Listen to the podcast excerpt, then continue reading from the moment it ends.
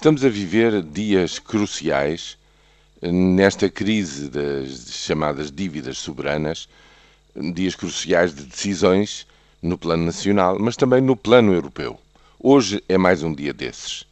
Os olhos estão postos na cidade alemã de Karlsruhe, onde se encontra a sede do Tribunal Federal Constitucional da República Federal da Alemanha e onde hoje vai ser decidido se eh, as queixas que foram apresentadas por eh, economistas e por cidadãos em geral contra as últimas decisões no plano europeu, a saber, contra o Pacto Orçamental e contra a constituição de um fundo permanente de estabilização financeira, o chamado Mecanismo Europeu de Estabilização, dizia eu, hoje vai ser o dia da decisão dos juízes do Tribunal Constitucional Alemão para decidirem se estas medidas uh, cabem ou não dentro da Constituição alemã e na sua interpretação do que deve ser feito no quadro do Tratado de Lisboa.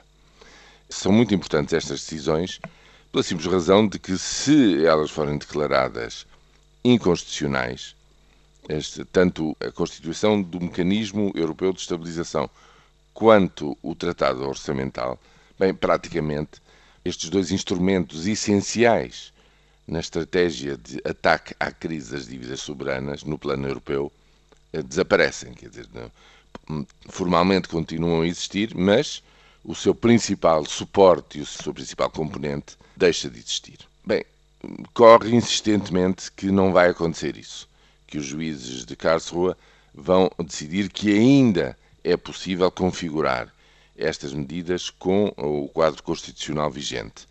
Mas seguramente voltarão a lançar um, um aviso ao governo alemão de que se encontra praticamente eh, no limite, na, na fronteira da inconstitucionalidade e, inclusivamente, isso poderá dar força ao executivo de Angela Merkel para lançar uma nova iniciativa proximamente, que é abrir uma convenção para a revisão dos tratados ou seja, para que se avance para uma nova Constituição no plano europeu, com uma, um novo reequilíbrio de forças políticas e, porventura, até para uma revisão constitucional da própria Alemanha.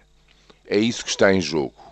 E é preciso ter em conta o seguinte: em cada passo que foi dado nos últimos dois anos, no sentido de responder à crise grega, depois à Irlanda, a Portugal, etc., houve sempre queixa de cidadãos ao seu Tribunal Constitucional. Porque os alemães são muito institucionalistas e levam muito a sério as leis que estão em vigor.